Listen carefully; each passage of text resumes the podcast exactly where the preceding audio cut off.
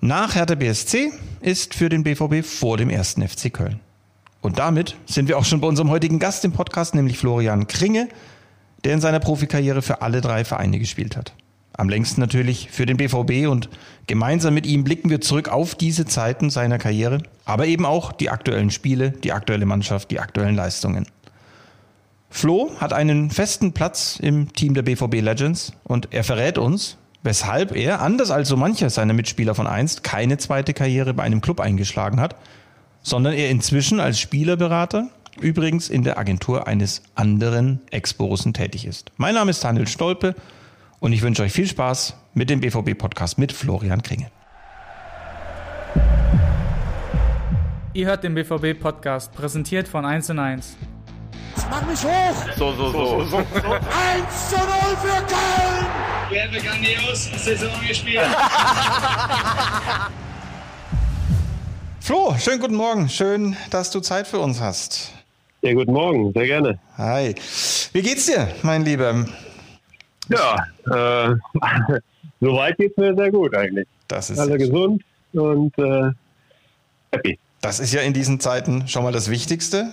Und äh, gesund und happy, glaube ich, nach dem Wochenende mit einem 2 zu 0 Sieg des BVB gegen Hertha kann man auch happy sein, oder?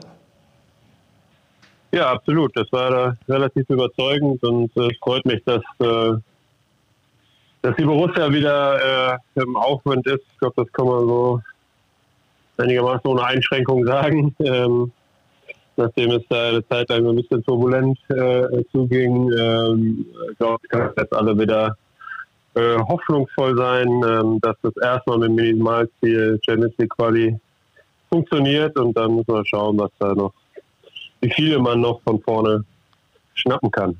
Noch 0-9 Spiele bis zum Saisonende und genau darüber wollen wir heute auch mit dir sprechen. Wir wollen zurückblicken einerseits auf das Spiel gegen Hertha, wir wollen vorausschauen auch auf das Spiel gegen Köln, vielleicht auch noch auf die danach verbleibenden Saisonwochen. Aber genau deswegen haben wir uns ja ähm, dich ausgesucht und haben dich gefragt, ob du Zeit für uns hast. Der Rückblick auf Hertha, der Ausblick auf Köln. Das sind zwei Vereine, für die du auch gespielt hast in deiner Karriere und natürlich ganz viel für den BVB. Und deswegen gibt es da eigentlich keinen besseren Kandidaten. Wenn jetzt ähm, der BVB gegen Hertha spielt, schlagen dann da zwei Herzen überhaupt in deiner Brust oder ist es für dich ganz klar nur der BVB? Nee, in dem Fall schon sehr eindeutig der BVB. Ähm, äh, Hertha, äh, ich habe mich da sehr wohl gefühlt, ähm, äh, ich war nur ein Jahr da letztlich oder noch nicht mal ein Jahr, ähm, weil die Leihe ja später stattgefunden hat. Ähm, und äh, habe mir in dem Jahr halt zweimal Fuß gebrochen. Insofern war das sportlich natürlich ein, ein fast geschenktes Jahr weil ich unheimlich viel, auf der Tribüne gesessen habe und zusehen musste und es nicht lief. Also in dem Jahr kam leider eine Menge Unglück zusammen. Aber ähm, trotzdem schaue ich natürlich noch mit einem besonderen äh, Auge nach äh, Berlin auch äh, was da abgeht, zumal ja jetzt auch mit Arne Friedrich ein, ein ehemaliger Mitspieler in Verantwortung ist, Paul auch, äh, mit dem ich noch zusammen dort. Ähm, äh, ist jetzt äh, nicht mehr da, aber es waren ja schon noch, noch einige Protagonisten da an Bord, ähm, die auch zu meiner Zeit schon da waren.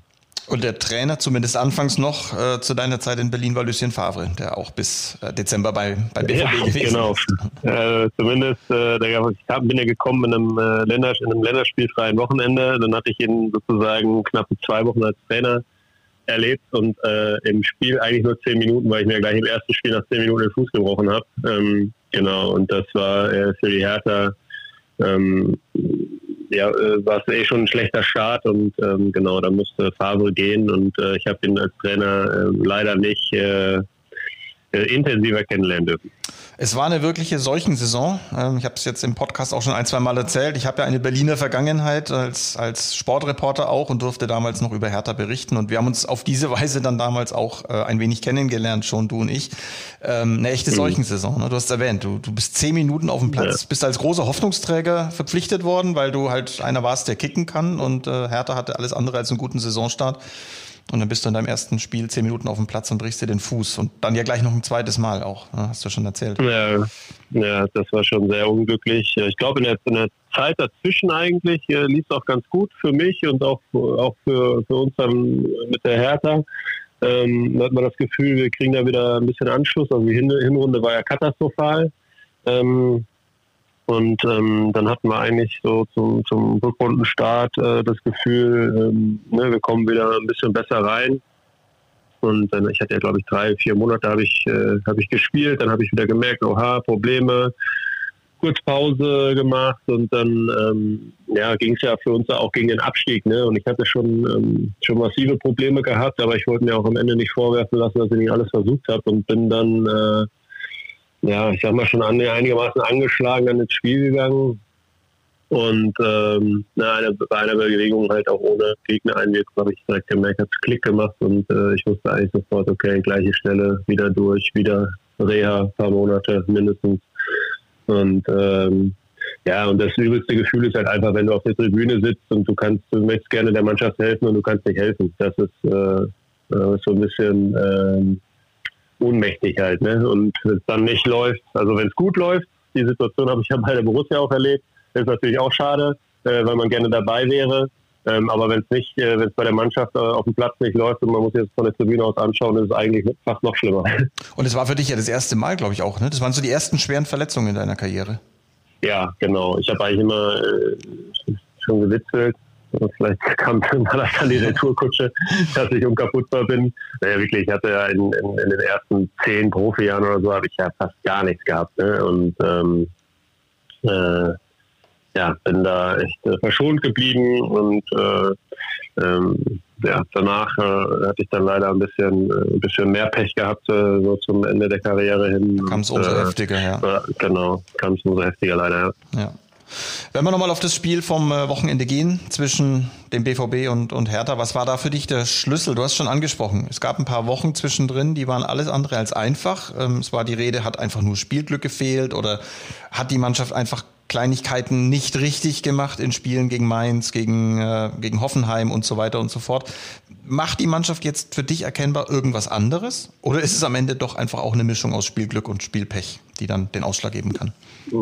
Also ich finde, dass es, äh, dass es vor allem ähm, die, die mannschaftliche Geschlossenheit in der Arbeit gegen den Ball ist, wie man heute schön sagt. Also im, im Grunde im, im Defensivverhalten, Defensivverbund äh, machen wirklich konsequent auch alle ähm, die Wege mit. Äh, und das ist ganz wichtig, weil wenn da irgendwie zwei, drei Jungs nicht, äh, nicht mitmachen und ausfallen, dann äh, dann, dann hast du einfach ein riesen Problem als Mannschaft am Ende. Und dann kommen eben auch die Gegner in, in, in äh, Tormöglichkeiten oder Situationen, ähm, die es zu verhindern gilt. Und das, äh, finde ich, ist ein, ist ein ganz anderes ähm, Gesamtgefüge, was die, was die Defensive äh, angeht. Und ich finde ja immer, dass das so die Basis sein muss ne? und dass dir das ein gutes ähm, Gefühl gibt, äh, weil, glaube ich, äh, dann zum Tragen kommt wiederum die individuelle Klasse äh, und die Selbstsicherheit, dass wenn du weißt, okay, wir stehen hinten gut, nach vorne äh, können wir unsere besondere Qualität, die jetzt zweifelsohne da ist, auch ausspielen. Und das gibt den Jungs, glaube ich, auch wieder so ein bisschen. Das hat, hat auch was, was Mentales. Schlüssel ist eigentlich ähm, diese, diese defensive ähm, Bereitschaft, ähm, sich da eben für die Mannschaft zu opfern. Und äh, nachdem es da eine Zeit lang ja nicht so richtig äh, äh, rund lief ähm, und ja auch schon auch schon Kritik aufkam, auch, auch in Richtung Edin äh, Terzic.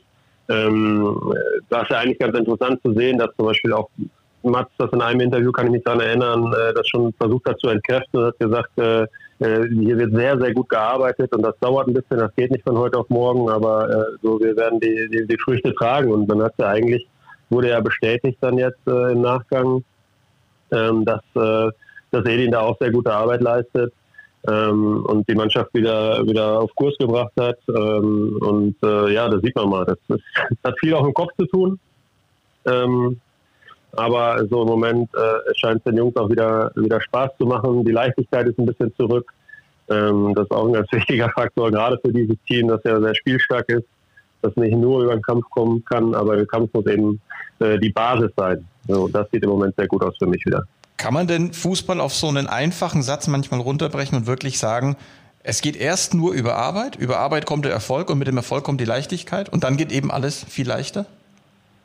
Ja, ich glaube, dass es äh, andersrum nicht geht. Oder vielleicht geht es eine Zeit lang, ne? aber das geht nicht automatisch. Ja? Wenn du, klar, wenn du, wenn du überragende Spieler hast, dann wirst du auch so äh, mal ab und zu ein Spiel für dich entscheiden können, weil du einfach mehr, mehr Qualität hast. Aber die Basis muss immer sein, äh, ähm, geschlossen, äh, geschlossen defensiv auch gut mitzuarbeiten. Und wenn da alle diszipliniert sind, dann, dann funktioniert der ganze Laden. Und wenn das nicht funktioniert, dann äh, ja, dann, dann, dann bist du nicht, bist du nicht äh, so erfolgreich, wie du sein willst und musst auch einfach äh, bei Borussia Dortmund, weil ja die Ansprüche auch gestiegen sind. Äh, also wenn du wirklich äh, oben um was äh, die begehrten Plätze mitspielen willst, äh, geht es nicht nur mit äh, Shishi, sagt man so schön. Ne? ähm, äh, das funktioniert nicht. Und äh, ähm, ja, ich glaube aber auch, dass das, äh, dass das äh, unabhängig davon, äh, dass es anders nicht funktioniert, dass es auch gerade für, für eine Mannschaft wie Borussia Dortmund essentiell wichtig ist und auch für die für die Anhänger wichtig ist, das zu sehen, ähm, dass die Bereitschaft da ist. Ne? Also bei allem schönen Fußball, den wir alle lieben, ja, und das ist jetzt schön auch so anzusehen wieder. Ne? Äh, es ist, glaube ich, gerade hohes Gut auf Dortmund auch, dass du, ähm, dass du auch eben einfach die Bereitschaft hast, ähm, äh, gegen den Ball vernünftig mitzuarbeiten und das wird ja auch honoriert. Du sprichst äh, fast wie ein Trainer, kann man sagen, wenn man dir zuhört. Wir müssen unseren äh, Zuhörern, glaube ich, erstmal erzählen, was du heute nach deiner Karriere so machst. Du bist nämlich weder Trainer geworden noch Sportdirektor, sondern du bist in die Beraterbranche eingestiegen, in die Spielerberaterbranche.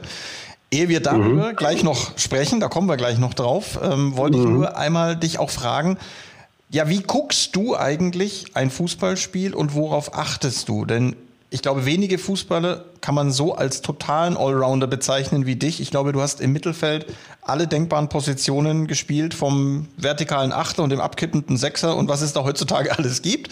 ähm, du hast aber auch ich glaube, Außenverteidiger gespielt, du hast äh, offensiv auch mal auf den Außen gespielt. Also wenn man deine Namen eingibt auf den gängigen Suchmaschinen und den, den Fußballportalen, dann wirst du auf mehr als einem halben Dutzend Positionen geführt. Ähm, deswegen mhm. wirklich die, die Frage, wie guckst du ein Fußballspiel, worauf achtest du zuerst, auf welche Spielertypen oder auf welche, ähm, ja, auf welche Komponenten eines Fußballspiels? Ja, konnte, konnte alles ein bisschen und nicht richtig. er war stets bemüht. Nein, das wollte ich damit bemüht. nicht sagen. Nein, nein, ich verstehe, ich verstehe schon. Also in der Tat äh, bin ich ja, bin ich ja äh, sehr viel, sehr viele Positionen gespielt, äh, auch, auch, auch beim BVB teilweise in einem Spiel drei, vier verschiedene Positionen. Ähm, weil es oftmals ganz gut äh, funktioniert hat und das vielleicht auch ein Stück weit dann auch äh, eine Qualität war, dass, ähm, dass ich glaube, dass ich äh, dass ich mich in viele Situationen auch so hineinversetzen kann jetzt ganz gut, ne? ähm, die dir dann offensiv oder defensiv auf der jeweiligen Position äh, begegnen, äh, weil ich so einfach schon ein paar Mal dann, dann erlebt habe. Und so, äh, klar, so schaue ich natürlich äh, auf die Spiele, wenn ich mir, mir jetzt die, die einzelnen Spieler äh, ansehe und, be und bewerte.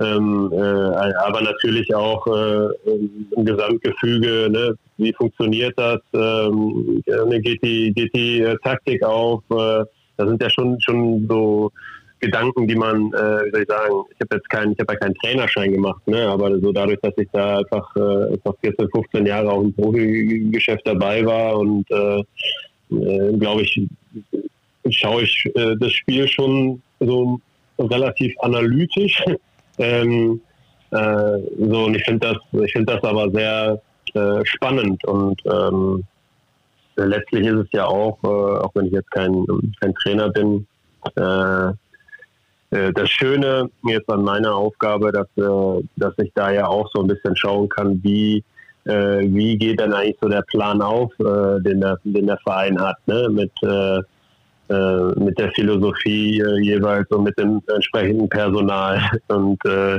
glaube, dass ich da ja vielleicht auch ganz guten ähm, Input äh, geben kann, eben weil ich mich in, in viele Dinge äh, relativ gut reinversetzen kann, ähm, äh, wo ich wo ich persönlich halt äh, ansetzen würde.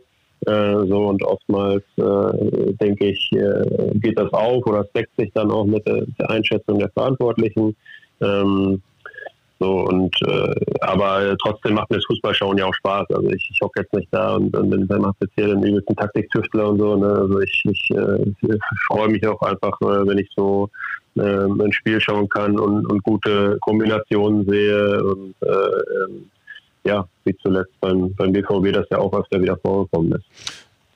Das kann man so sagen. Das ist auch, äh, das freut uns alle. Das ist das, was wir alle sehen wollen. Wer sind denn Spieler beim BVB aktuell, die dir besonders Spaß machen? Ist es dann so im Mittelfeld einer wie, weiß ich nicht, Mo oder Jude oder was sind so deine, die, die Spielertypen, die dir einfach Spaß machen?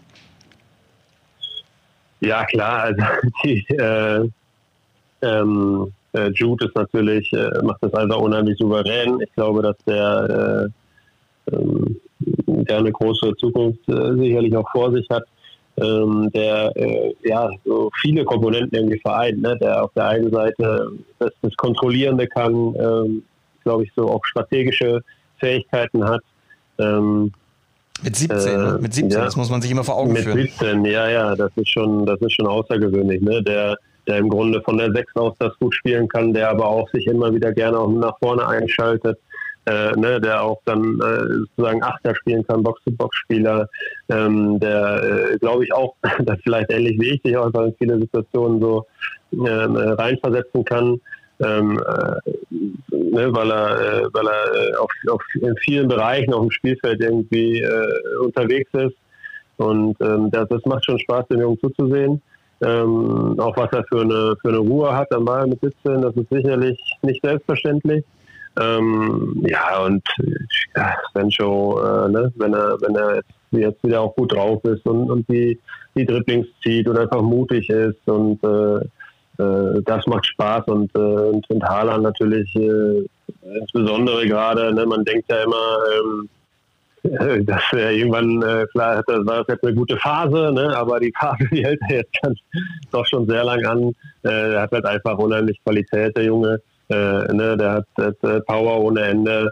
Ähm, äh, und, und auch wenn man ihn jetzt vergleicht mit einem Lewandowski, äh, ne, dann, dann, denkt man ja erst, okay, der ist so ein bisschen brachialer unterwegs ne, und hat nicht so dieses, dieses Filigrane, aber trotzdem, wenn man genau hinschaut in, äh, in Situationen, auch in 1 gegen 1 Situationen, auch, auch unter Druck, wenn, ne, wenn da um, 16, um den 16er das eng wird, was ja auch oft als der Fall ist, ähm, äh, auch da äh, behält er ja auch die Übersicht auch und, äh, ne, und legt auch nochmal quer und erfreut sich auch für die Mitspieler, wenn die ihn vormachen. Ich glaube, dass äh, man neben seiner äh, Qualität äh, selber Tore zu schießen, auch, auch eine gute Qualität, dass er eben Assists macht und vielleicht auch eine charakterliche Qualität, dass er sich darüber freut, wenn auch der Mitspieler ein Tor macht.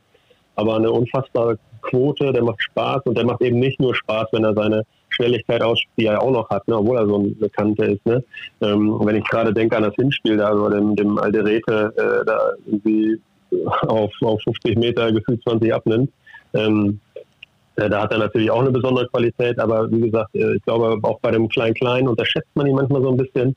Ähm, und da hat er auch enorme Qualität und das macht einfach der macht Spaß, der Junge. Ja, das kann man sagen. Nur nicht ja. den gegnerischen Verteidigern, aber auch der ist ja erst noch 20 und ich glaube, dass du hast es gerade perfekt ja. beschrieben, was er alles kann, aber es gibt nicht so furchtbar viele Stürme, eigentlich streng genommen gibt es gar keinen äh, bis zu ihm, äh, der ja in so jungen Jahren schon so eine Treffsicherheit auch auf so einen langen Zeitraum. Also es gibt ja jetzt diese ganzen Statistiken, äh, wie viele Spiele haben die besten Stürmer der Welt gebraucht, bis sie 20 Champions League Tore hatten. Da tauchen kurioserweise so Namen wie Messi und Ronaldo unter den Top 10 gar nicht auf. Da kommt ein Harry Kane, mhm. ähm, bei dem waren es 24 Spiele und Erling hat mhm. das jetzt gleich mal um 10 Spiele übertroffen. Also das ist schon, das ist ja, schon das ist Wahnsinn. Wahnsinn. Ich habe einen, einen Spieler bei, bei Salzburg äh, betreut, äh, da habe ich ihn hat auch ein paar Mal schon gesehen und äh, klar, da ist natürlich auch rausgekommen, aber da, hat man ja noch gedacht, okay, jetzt ne, in der österreichischen Liga, ne, ist das Niveau auch ein bisschen anders. Ähm, ne, und dann in der Champions League, klar, die treten da an und haben irgendwie den, das Selbstvertrauen einfach aus der Liga, dass die alles kurz und klein schießen. Ne, da hat er auch ein paar Mal getroffen, da konntest du dann auch denken, er ist ein bisschen irgendwie Anfängerglück oder der, ne, der hat, hat einfach ein enormes Selbstbewusstsein gerade. Ähm, aber äh, das ist ja ohne Zweifel einfach so eine Qualität. Äh, wenn er kommt, kommt in die Bundesliga, macht einfach nahtlos weiter und auch international äh, schießt er alles in Grund und Boden. Also das ist schon. Äh, der scheint schon zu können. Ja, das stimmt. ja, der scheint zu können. Ja.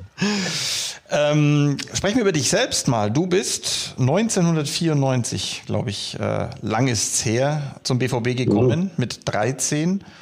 Ähm, mhm. Bist dann mit der B-Jugend deutscher Meister geworden.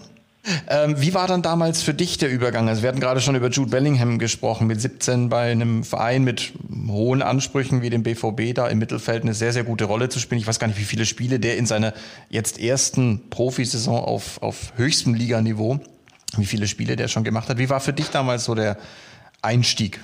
Schwieriger, würde ich sagen, oder? Äh, ja, im Profibereich natürlich schwieriger, ähm, weil da ähm, die Situation eigentlich ein bisschen anders war. Also gerade im Nachwuchsbereich hat BVB auch alles gewonnen. Ne? Also wir waren eigentlich jedes Jahr dort, sowohl mit der B, also mit der A-Jugendmannschaft. Äh, entweder sind wir deutscher Meister geworden oder waren zumindest im Finale. Ich glaube, die A-Jugend hat die fünf Jahre in Folge äh, gewonnen. Äh, wir sind mit der B-Jugend Meister geworden. Ich glaube, im Folgejahr äh, Vizemeister. Ähm, also wir haben da im Grunde äh, alles gewonnen und trotzdem, also das heißt, es gab eine, eine Fülle an äh, sehr guten Talenten im Grunde. Ähm, aber die Situation oben war auch ein bisschen anders noch, das äh, vielleicht auch ein Stück weit die Philosophie anders. Ähm, ähm, ja, äh, wenn man jetzt zurückdenkt, 97 ähm, dann Champions League gewonnen, ja, und äh, alle so ein bisschen, ähm, wie soll ich sagen, ähm, na, zu einem sehr hohen Preis. ja, man hat sich den Erfolg zu einem hohen Preis. Zu hohen Preis gekauft, genau. Ja, in der Nachbetrachtung dann auch teilweise zum zu hohen Preis, ne, mit allem, was da noch so ähm, äh, passiert ist rund um den Verein. Aber ähm, genau, es war halt einfach auch nicht so leicht, da für einen jungen Spieler mal eben reinzukommen. Ne? Und ich habe dann eine ganze Zeit lang äh, dann auch immer oben mittrainiert und äh, dann auch ein paar Mal auf der Bank gesessen und einen Profivertrag unterschrieben irgendwann. Aber es war auch klar, da kam Thomas Rositzky für 25 Millionen und äh, dass für einen jungen Spieler da äh, auf den eigenen Reihen nicht so leicht ist, da mal eben ähm, reinzurutschen. Hm. Und ähm, Genau, und dann gab es das Angebot aus Köln und ähm, das fanden ähm, wir sehr spannend eigentlich, weil äh, der FC gerade abgestiegen war, also ein bisschen so eine Fahrschulmannschaft ne, und äh, hat aber äh, ne, also trotzdem irgendwie gefühlt der große Bundesligist, der ziemlich wahrscheinlich hoffentlich auch wieder aufsteigt. Äh, und äh, wir hatten da dann eine Leihe über zwei Jahre ähm, gemacht, was in der Nachbetrachtung auch super äh, war, weil äh, ich die Möglichkeit hatte, äh, mich dort durchzusetzen. Bei einem Jahr ist immer ein bisschen schwierig, finde ich, ne? auch, auch da sich zu identifizieren, so mit der Mannschaft im Club. Und wenn du hinkommst, so eine neue Mannschaft, so ein bisschen als No-Name, ist es ja, äh, weiß nicht, dann hat man auch schon den Druck, okay, es muss jetzt irgendwie schnell funktionieren, sonst ist die Leier gefühlt irgendwie gescheitert. Und äh, so war es eigentlich eine ganz runde Sache, Win-Win-Situation für, also für den FC, auch für den BVB und für mich persönlich natürlich auch. Ähm, weil ähm, ja, ich, ich, ich mich da durchsetzen konnte, spielen konnte. Wir sind im FC aufgestiegen. Äh, ich konnte mich in der ersten Liga äh, dann zeigen in, in dem zweiten Jahr äh, und, und in eine Situation bringen, dass der BVB auch gesagt hat, äh, Mensch, das, das macht Sinn für uns, den wieder zurückzuholen jetzt. Ne? Und ähm, um das für unsere jüngeren ja. Zuhörer etwas zeitlich einzuordnen, wir sprechen also über die Saison 2002, 2003, das war das Zweitligajahr mit Köln, genau. ihr seid aufgestiegen. Genau. Und dann eben genau. 2003, 2004 hast du mit Köln Bundesliga gespielt, auch gut gespielt. Ganz genau. Der BVB wollte dich, vor allem glaube ich Matthias Sammer war es damals, der dich zurückhaben wollte. Der war genau. dann, der genau. war dann äh, weg und dann hat es unter Bertrand Marwijk, seinem Nachfolger, erst etwas gedauert, bis du so richtig auch beim BVB äh, durchgestartet hat. Genau, vier, vier, vier Spiele oder so, also eigentlich gar nicht lang, ähm, aber äh, schon so, dass ich am Anfang gedacht habe, war das jetzt die richtige Entscheidung? Jetzt ist vielleicht, ist vielleicht doch besser irgendwie nur beim FC geblieben. Ähm, und habe da so ein bisschen gehadert, weil ich beim FC eigentlich mehr oder weniger äh, uneingeschränkter Stammspieler war. Und ähm, aber auch dann, äh, ich glaube, ab dem fünften oder sechsten Spiel habe ich eigentlich gespielt und habe dann auch gut gespielt und, äh, und mich dort festgespielt. Und in der Nachbetrachtung war das, das war eigentlich ja die, der Idealzustand von so einem Leihgeschäft. Ne? Ja. ja man gibt den Spieler ab, er kriegt Spielpraxis und kriegt irgendwann einen fertigen Spieler äh, zurück. Ähm, und ich konnte mich äh, entwickeln, habe auch eine tolle Zeit äh, gehabt in, äh, in Köln und äh, also ähm, das war eine sehr gute Sache auf jeden Fall. Eine runde Sache. Du hast in der Zeit und in der Meistersaison 2001, 2002, du, du sagst ja oft, du fühlst dich eigentlich gar nicht so als Meisterspieler. Ähm, viele der damaligen sind heute noch beim BVB in wichtigen Positionen. Wir haben gerade schon über den Nachwuchs mhm. gesprochen. Ähm, Lars Ricken fällt mir da ein. Sebastian mhm. Kehl als Leiter der Lizenzspielerabteilung. Äh, Otto Addo ja. kümmert sich um die ja. Top-Talente. Philipp Laux ist als äh, Teampsychologe auch dabei. Hast du mit Einzelnen da noch irgendwie regelmäßig Kontakt? Ähm, ja, also äh, immer mal wieder, klar, mit Kelly ähm, jetzt bei äh, sozusagen auf einer beruflichen Ebene schon wieder. Genau. Äh, mit Lars auch, ne, wenn wir einen Nachwuchsspieler haben. Ähm, aber das ist ja auch schön irgendwie und spricht ja auch für eine, für eine gewisse ähm, Konstanz äh, beim BVB äh, und, und, und auch entsprechende Fähigkeiten in die handelnden Leute. Ähm, das, äh, ich sag mal, Lars macht einfach einen sehr, sehr guten Job da. Das ist ja ziemlich offensichtlich, äh, ne, was, was da immer noch äh, nachkommt. Ähm, äh, aber auch da, also sind wir das Team rundum Lars, das sind ja auch alles Leute, die ich auch noch aus dem Nachwuchsbereich kenne, ne? mit dem Eddie Böker, mit dem Ingo Preuß, Heiner Finke. Ähm, also das sind ja alles äh, immer sehr fähige Leute, die da seit wir mittlerweile Jahrzehnten ja schon arbeiten im Verein. Äh, das funktioniert sehr gut. Jetzt auf einer anderen Ebene, äh, genau mit Kelly ähm, äh, oben. Äh, ja, stimmt. Lauxi hatte ich hat schon gar nicht mehr richtig auf dem, auf dem äh, Schirm gehabt, der auch zwischendurch äh, dann mal äh, weg war bei anderen Vereinen als, ähm, äh, als Psychologe, Sportpsychologe. Ähm, und sich ja immer gerne im Hintergrund Roman, ja, ja, ja, genau. Ja, ähm, ganz angenehmer Kerl. Ähm, äh, und klar, dadurch, dass ich für die für die äh, Legends spiele, äh, natürlich mit den mit den anderen Jungs, äh, da ist der, der rege äh, WhatsApp-Gruppe, das ist eigentlich immer sehr amüsant. Ne? Genau. Die dürfen wir, da dürfen wir nichts drüber verraten über diese WhatsApp-Gruppe. Das bleibt besser unter uns. Mit äh, mit Roman und, äh, und Ovo und da sind natürlich einige, die ganzen Brasilianer. Brasilianer ganz ähm, genau. Genau. Also es sind dann doch noch einige, die, äh, die ja auch dem Verein nach wie vor äh, verbunden sind, ähm, teilweise in äh, mal, stärkerer Verantwortung und teilweise weniger starker, aber ähm, äh, klar, die Verbundenheit ist da nie abgerissen. Worauf ich hinaus wollte, ähm, du hast dich, und wir hatten es gerade schon angesprochen, für die Spielerberaterbranche ähm, entschieden als Karriere nach der mhm. Karriere. Kam es für dich, und du hast auch keine Trainerscheine gemacht, wie wir schon äh, erfahren haben, kam das für dich gar mhm. nicht in Frage, quasi bei einem Verein arbeiten zu wollen? Oder andersherum gefragt, wie kommt man, wie kam man zu der Entscheidung, ähm, in die Spielerberaterbranche einzusteigen? Ich glaube, persönliche Verbundenheit spielt an der Stelle eine ganz große Rolle. Genau, äh, persönliche Verbundenheit zu, zu Thomas Kroh, das ist mein langjähriger Berater, der ja auch beim BVB gespielt hat, Pokalsieger geworden ist, BVB 89. Ähm, wir äh, haben ja sozusagen unser Hauptbüro auch äh, in äh, Dortmund, an der Hörderburg. Und ähm, ich habe mir schon dann längere Zeit Gedanken gemacht, was, was mich denn so interessieren würde und äh, habe sehr viele Interessen auch neben dem Fußball, äh, wo aber dann auch klar war, okay, jetzt fängst du wieder komplett bei Null an. Und äh, auf der anderen Seite war Fußball natürlich, das hat immer mein Leben bestimmt. Da will ich jetzt mal behaupten, da kenne ich mich am besten aus. Ähm, und man kann eben äh, ja, habe auch unheimlich viele Leute kennengelernt ne, in der Zeit und das kann man ja auch wieder, das kann man ja auch wieder äh, nutzen dann äh, und äh, das macht mir, das macht mir sehr viel Spaß und äh, genau, Thomas hat irgendwann mal gesagt, du, ich kann mir das sehr gut vorstellen, äh, ne, so von deinem Auftreten her und das äh, kannst dir das ja einfach mal ansehen und mal hier so ein bisschen äh, reinschnuppern und schauen, ob das was für dich ist und das habe ich dann auch gemacht. Ähm, und das hat mir, das hat mir sehr gut gefallen. Und so bin ich da jetzt hängen geblieben und bin schon seit, ja, muss überlegen, seit ungefähr vier Jahren oder so, ähm, arbeiten wir jetzt dann anders zusammen. ähm, ja. Und äh, ja, das ist ganz spannend. Und ja, Trainer, ich habe schon mal, ich habe mal angefangen, so ein bisschen zu hospitieren. Ne? Ähm, die Trainerscheine muss man vorher so eine äh, Hospitation machen. Und äh, das, äh, also per se kann ich mir das schon sehr gut vorstellen. Aber äh, ich hatte ähm, also zum Ende der Karriere ähm, hatte ich das Gefühl, ähm, dass äh, ja auf der einen Seite eine Dankbarkeit für alles, was ich so äh, kennenlernen durfte, ne, bei, bei tollen Clubs gespielt und, und, und in tollen Städten gelebt und, und tolle Leute kennengelernt. Ähm, aber so dieses äh, Fußballerleben ist ja auch immer äh, zwei Jahre hier, drei Jahre da und ähm, ich hatte ja schon, war schon außergewöhnlich lange eigentlich beim, beim BVB dann, ne? Ähm, Das ähm, passiert ja auch äh, nicht so oft. Und wenn du natürlich in der, äh, in der Funktion als, als, Trainer oder Manager weitermachst, äh, ähm, geht ja dieser Rhythmus eigentlich auch so weiter. Der ist jetzt äh, bedingt äh, familientauglich, ne? Hat auch eine Familie mittlerweile und zwei Kinder. Ähm, oder was heißt familientauglich? Ne? Viele machen das einfach so, ne? Und, äh, dann, dann muss die Familie mitgehen. Aber so, wenn es nicht gut läuft, musst du vielleicht zum anderen Verein. Wenn es sehr gut läuft, darfst du vielleicht zum anderen Verein.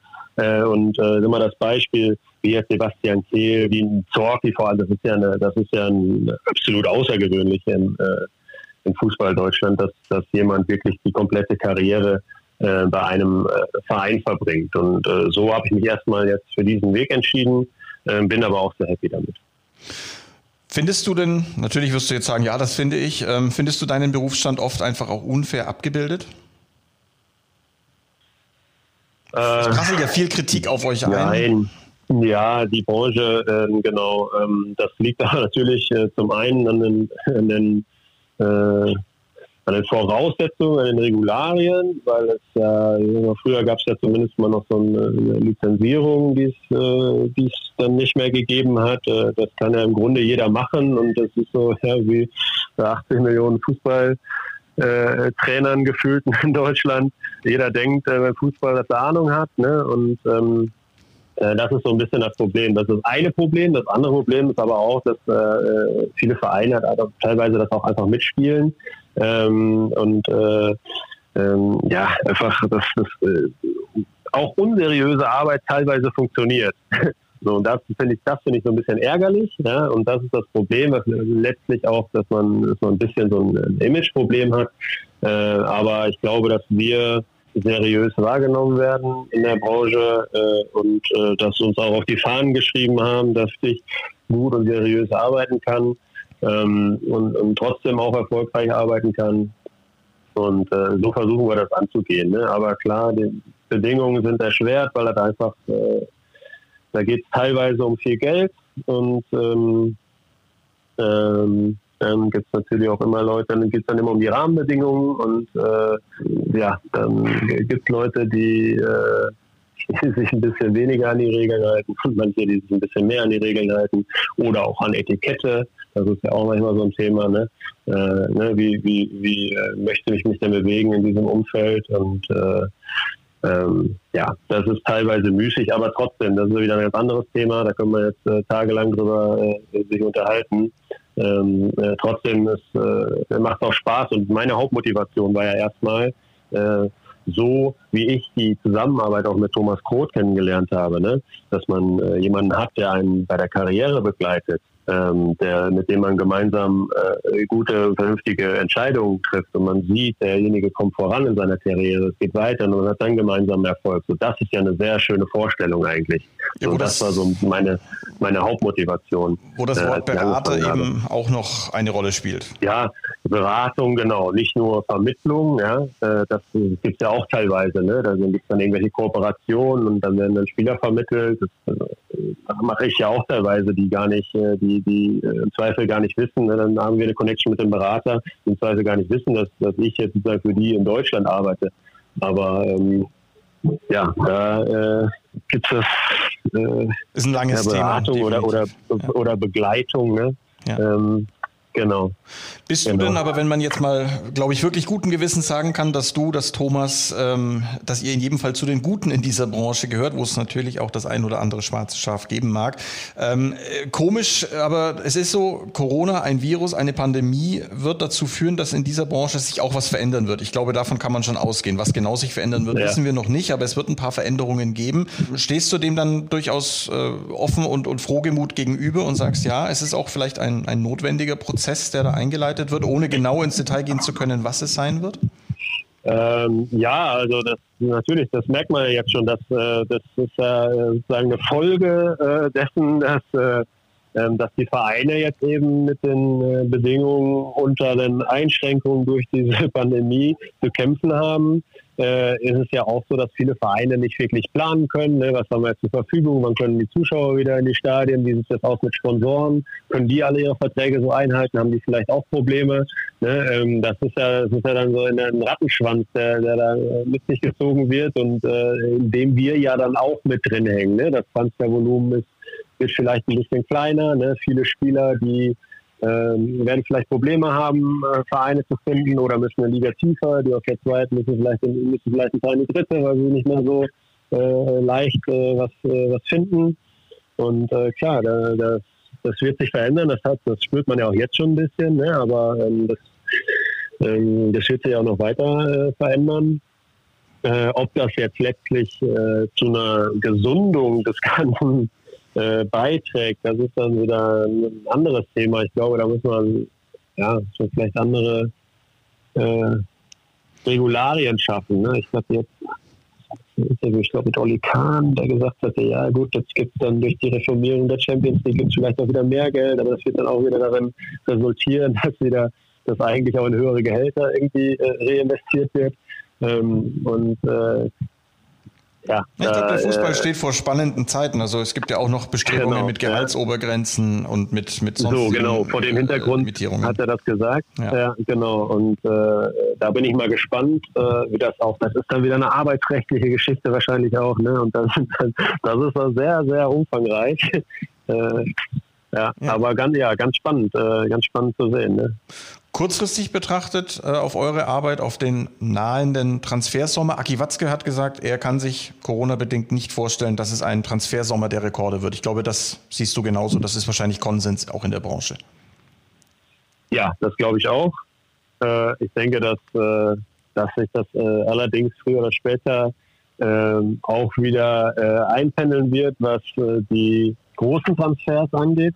Aber ähm, ich denke, so im, im, im, Großen und Ganzen, wie gesagt, insgesamt das Transfervolumen wird, wird äh, stark zurückgehen und äh, ich glaube, dass jetzt viele auch äh, erstmal gehemmt sind. Das hängt ja auch damit zusammen, äh, du musst es ja auch vermitteln können. Ne? Also äh, auf der einen Seite äh, Gehaltsverzicht für die Mannschaft. Ähm, wie sieht es aus mit der Jobsicherheit für, die, für alle anderen Mitarbeiter? Ne? Es gibt ja nicht nur die Spieler im Verein. Ne? Das sind ja teilweise sind das ja richtige äh, Unternehmen einfach und, und da hängen dann vielleicht dann auch äh, Existenzen dran und äh, da, da muss so ein Verein ja dann auch verantwortungsvoll mit umgehen und äh, ähm, da ist es dann, musst du dir schon doppelt überlegen, also A, krieg, geht das, ginge das überhaupt? Äh, äh, wird das wirtschaftlich darzustellen und zum anderen äh, kann man das moralisch äh, verantworten ne, richtig, ja. gegenüber. Ne? Das spielt dann auch schon eine Rolle. Ja, richtig. Noch kurzfristiger betrachtet, und dann kommen wir auch schon so langsam zum Ende, äh, noch kurzfristiger betrachtet, am Samstag spielt der BVB dann beim FC. Eingangs hatte ich dich gefragt, ob zwei Herzen in deiner Brust schlagen bei BVB gegen Hertha. Bei äh, BVB gegen FC wahrscheinlich schon. Ein bisschen mehr. Äh, ja, das, das schon. genau, genau. Der FC, ähm, äh, da hänge ich schon ein bisschen dran, dass es einfach noch eine besondere Station war. Und äh, ich da äh, ähm, ja noch ein bisschen eine andere Nähe habe äh, ähm, zum Club und ähm, da, das verfolge ich äh, schon, schon sehr intensiv. Die äh, sind leider auch am struggeln. ja, die haben noch das Glück, dass da ein paar äh, andere äh, ähnliche äh, Probleme haben oder wie die, äh, wie die Blauen größere Probleme. Ähm, genau, da ist es im Moment so, ja, da drücke ich die Daumen, das, das, das macht nur bedingt Spaß, das zu sehen äh, aktuell. Aber ich hoffe natürlich trotzdem, dass sie am Ende noch über dem Strich stehen und dass es da noch ein paar Clubs äh, geben wird, die äh, hinter ihnen bleiben Genau. Die Schalker werden, glaube ich, dazugehören. Ich ja. glaube, das ist eine in, auch in Fankreisen sehr vertretbare Einschätzung. Ich glaube, es gibt viele Schwarz-Gelbe, die dem FC den Klassenerhalt wünschen. Trotzdem müssen wir sagen, so ein Spiel wie im Hinspiel können wir uns nicht nochmal erlauben. Ich bleibe dabei, wenn wir dieses Spiel 100 Mal spielen, verlieren wir es trotzdem nur dieses eine Mal durch diese zwei Eckstöße. Aber das wird wieder ein Spiel. Ich glaube, da können wir die Klammer auch zum Anfang schließen. Es wird nur über mannschaftliche Geschlossenheit, über harte Arbeit gehen. Ja, ähm, genau, ähm, genau, äh, das, das, sowieso. Und ich glaube aber, dass trotzdem auch die, ähm, die Standards, das ist ja auch ein Thema. Das hat auch, das hat auch was mit äh, Disziplin zu tun. Was Ähm, sein? Ja, das waren ja zwei Tore, äh, zwei Tore die, die sozusagen fast identisch waren ja im Grunde. Ne? Äh, Ecke, Ecke auf dem kurzen Pfosten verlängert, dann ist es ja immer schwierig danach, das zu verteidigen, weil äh, einfach der in einem Bruchteil von Sekunden dann einen, gibt's nimmt dann ein Ball äh, eine neue Flugbahn ein und äh, das ist sehr, sehr schwer zu verteidigen. Deswegen musst du eigentlich schauen, ähm, dass zuvor, dass davor am ersten Pfosten der, ähm, der der erste Mann vom Gegner gar nicht erst an den Ball kommt. Und das war, muss ich auch sagen, das war einigermaßen läppisch verteidigt damals. Da, das, das musst du unterbinden. Weil sonst wird es sonst wird's schwierig, wenn der erstmal verlängert wird. Und wir hatten eigentlich, ich kann mich daran erinnern, ich war, glaube es war Reus und Haaland, ähm, äh, hatten eigentlich den ähm, so kurzen Pfosten, ich weiß gar nicht mehr, wer es war von den Kölnern, aber eigentlich in der Sandwich-Situation, die, die ja eigentlich ideal ist, dass der Gegner nicht an äh, drankommen kann. Und das ist, das ist dann ein bisschen zu läppisch. Da musst du halt auch konsequent sein. Ne? Nicht nur insgesamt als Mannschaft im Defensivverhalten, sondern auch bei diesen Standards. Und da spielt es eigentlich auch keine Rolle, ob einer ein paar Zentimeter größer ist oder nicht. Das musst du ein bisschen cleverer machen, äh, kurz einen mitgeben oder so, dass der auf den Tritt kommt oder so. Ne? Und das sind so, äh, ja, da muss man ein bisschen cleverer und konsequenter verteidigen, einfach bei den Standards. Ich bin mir sicher, dass Edin das in seiner Vorbereitung des Spiels nochmal thematisieren wird. äh, Flo, bevor wir zum Abschluss jetzt kommen, habe ich noch ein Thema aufgeschrieben bekommen. Da muss ich dich einfach danach fragen und du musst mir erzählen, was es damit auf sich hat. Es gibt eine Punkband, die dir ein Lied gewidmet hat. Ja, ja. Der Fette mit die Sechs. Der Fette mit die Sechs, ganz genau. Und hier steht eine Hommage an Florian Kringe und seine Tugenden. Der Fette mit die Sechs. Das musst du uns jetzt noch zum Abschluss begreiflich machen. Ja, ja, das klingt paradox ein bisschen, ne? ähm, eine Hommage, ja, ich glaube auch, dass es, dass es eigentlich liebevoll gemeint war, äh, weil sich den Text genauer anhört. Ähm, aber ähm, ja, ich werde äh, interessanterweise doch immer wieder darauf angesprochen. Das hat sich irgendwie, äh, hat sich das äh, festgehangen, so gerade in den in Fankreisen. Äh, also ich glaube, dass es liebe, liebevoll gemeinte äh, Hommage war. Insofern vielen Dank dafür. Äh, es kriegt ja auch nicht jeder ein Lied gewidmet. Äh, allerdings natürlich auch so, ähm, äh, dass ich ja teilweise gar nicht so genau wusste, wie ich das jetzt einschätzen soll, weil es natürlich im Zusammenhang mit Profisport äh, ähm, ich sag mal, äh, semi-gut ähm, so äh, tituliert zu werden. Ne? Aber äh, mein Gott, ich, äh, ich konnte drüber lachen und ich glaube, äh, das sollte man auch, so sollte man dann auch damit umgehen. Ähm, ja, Ich- ich werde einfach Folgendes machen, äh, Flo. Ich werde Ja. Folgendes machen. Das wird jetzt dann einfach beim Legends-Team deine Einlaufmusik, deine ganz individuelle Einlaufmusik. Ich werde mir den Text auch nochmal angucken und ich kann dich beruhigen. Im Vergleich zu dem einen oder anderen in der Legends-Mannschaft bist du alles andere als fett. Da bist du nämlich immer noch in Topform. äh, ja, nee, das, das stimmt, das kann man sagen, glaube ich. Aber ähm, ähm, ja, ach Gott. Ja, schauen wir mal, machen wir das so. Okay. Das ist nämlich dann auch der Abschluss. Ich hoffe, dass wir uns ganz bald wiedersehen können, dass wir bald wieder mit unseren Legends auf Reisen gehen können. Ich höre von vielen spannenden. Anfragen und Projekten und äh, Möglichkeiten und ich hoffe, dass wir im Jahr 2021 noch eine umgesetzt bekommen. Das hoffe ich auch, das wäre schön. Dann danke ich dir ganz herzlich. Ich wünsche dir einen schönen Tag, eine schöne Woche und äh, drück schwarz-gelb am Wochenende trotz FC-Sympathie natürlich die Daumen. Ja, alles klar. Danke, Flo. Ciao, vielen Mach's Dank. gut. Mach's gut. Ciao. Das war's schon wieder. Hat's euch gefallen? Dann abonniert doch unseren Podcast bei dieser, Spotify, Apple oder Google und schickt uns eure Kommentare an podcast.bvb.de. Danke und bis bald.